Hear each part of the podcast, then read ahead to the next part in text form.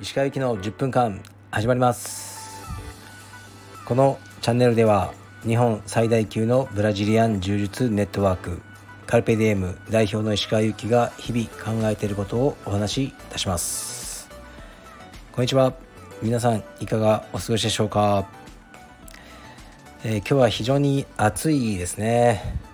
東京は晴天です。昨日はすごい雨降ってたんですけどね。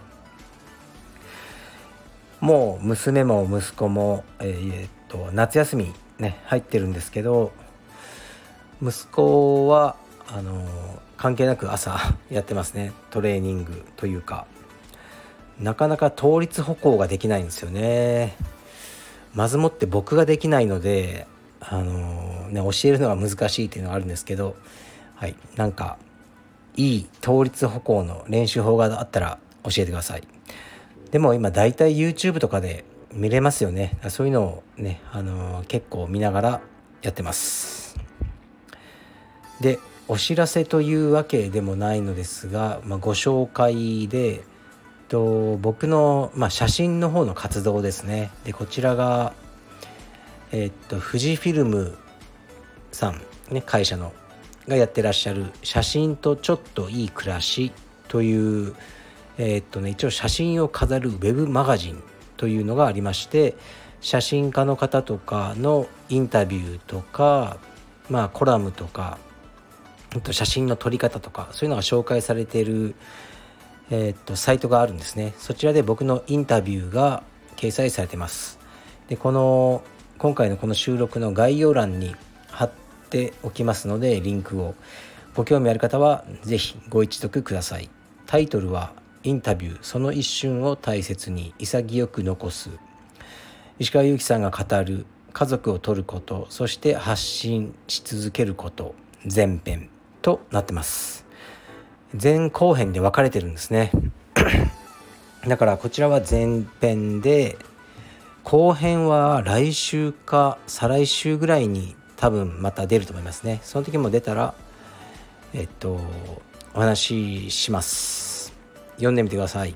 写真と僕の思いとかそういうものを書いてますね。はい。とは告知。あそう。今回のこの、えー、収録がなんと第600回目です。ありがとうございます。600回全て聞いてくださった方もおられると多分思いますね。ありがとうございます、まあ、最近やってなかったライブ収録も今週末は家族が家にいないのでやろうと思ってます。もしよかったら、えー、っとコメントなどでご参加ください。でこのチャンネル自体はえー、っとフォロワーさんが数日前に1700を超えました。こちらもありがとうございます。1700まで来たらまあまずは1800なんですが2000ですね。2000に行きたいなと思ってます。でもねこれこのメディアってなかなか Twitter みたいにシェアとかしにくいので本当にコツコツ増えていくしかないんだろうなと思いますね。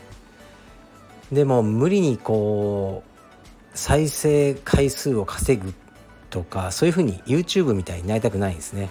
ちょっと奇抜なことをやったりうーんまあ意味なくねなんかこうなんだろうなセンセーショナルな内容にしてこうね人がうん興味本位まあ興味本位なんでしょうけどねあの聞きたくなるみたいなことはしたくなくて、えー、ただ淡々と毎日思ってることを語っていこうと思ってます。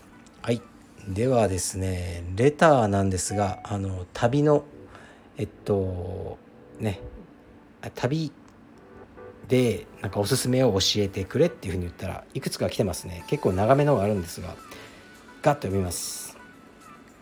鹿先生お題からは少しずれますがババヘラをご存知でしょうか？ババヘラ。それはおばあちゃんが農務農作業姿でアイスをヘラで盛り付けてくれることから由来されています。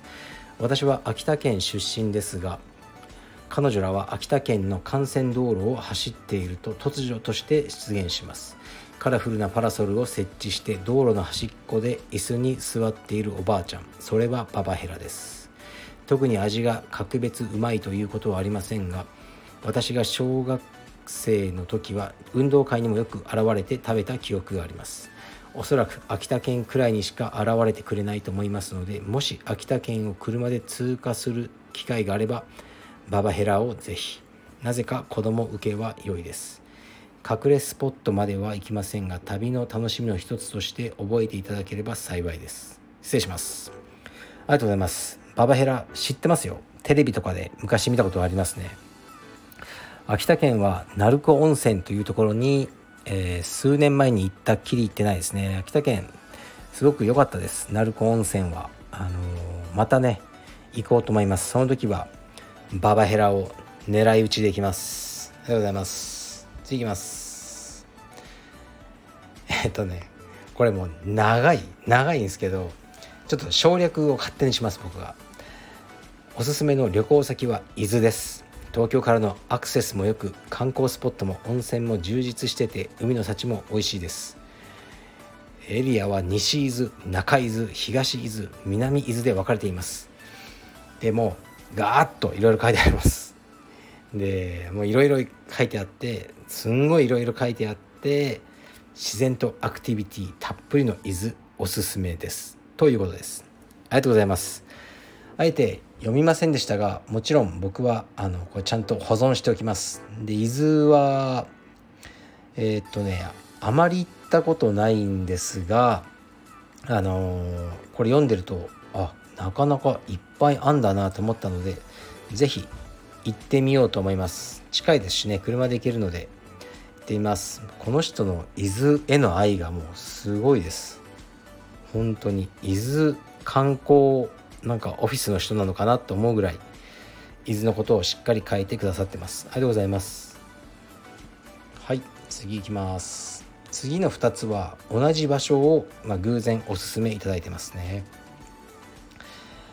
えー、っと石川さんこんばんは。いつも楽しく聞いています。知床いいですよね。私も大好きです。圧倒的な大自然が本当に素晴らしいです。シャチやクジラもぜひ見てください。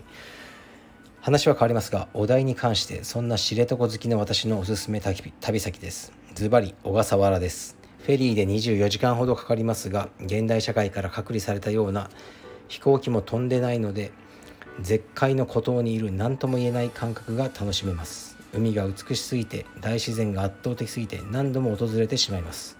ヒッピーが行き着く先としても有名です。トレッキングクジラウォッチングとにかく最高です。できれば母島まで行ってください。父島が都会に思えるほど稀有で素晴らしい場所です。以上つらつらと申し訳ありませんがよろしくお願い申し上げます。お体にご自愛ください。はいありがとうございます。そして小笠原推しをもう一発。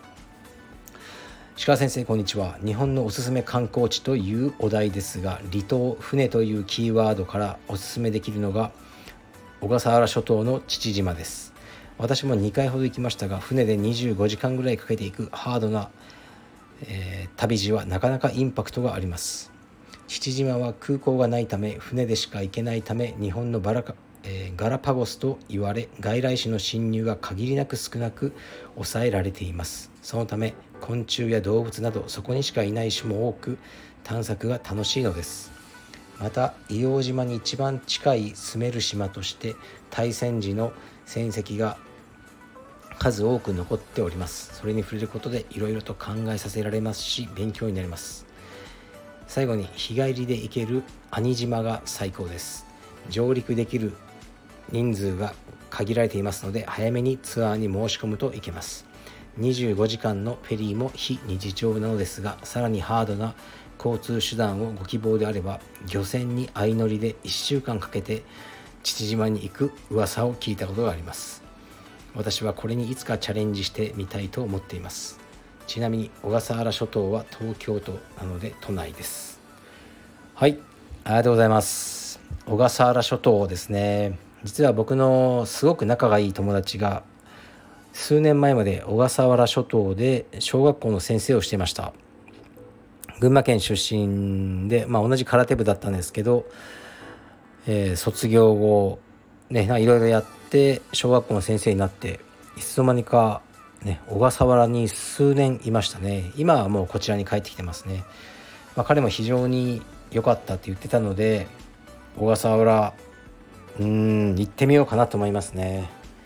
25時間のフェリー自体はそんなに問題じゃないんですがそうですね。ちょっとねこの、まあ、勉強しないとですね父島母島兄島とかね いろいろ出てきて頭の中が整理つかないのでの、ね、ちょっと整理して行ってみようと思います。こうねわざと過酷な旅をしようとは思わないんですけどどうしてもね本当に面白いところに行こうと思うとえー、っとね普通の方法では行けない場所っていうのは割とありますね。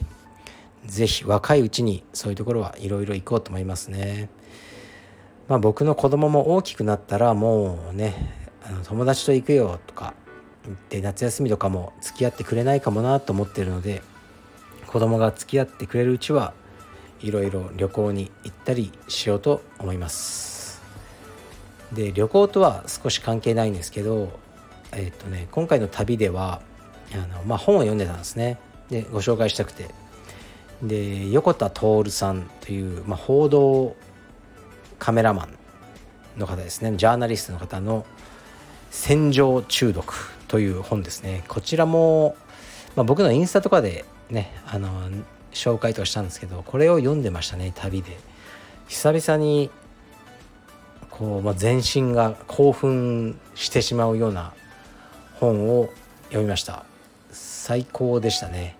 とにかくもうねご自分でおっしゃってるんですね。中毒だと戦場に行くのが。でアフガニスタンに15回ぐらい行かれて何回か拘束されたりあのー、ねもう散弾銃を顔に向けて撃たれてでもね相手のていうかねその銃が故障しててまあねあの助かったとかそういうエピソードがもうたくさん出てくるすごい方ですね、まあ、実は僕がよく行くカフェで一度お会いしてお話ししたことあるんですけど後付けじゃなくてその方がこうカフェに入ってきた瞬間にこの人も普通じゃないなと思ったんですよね。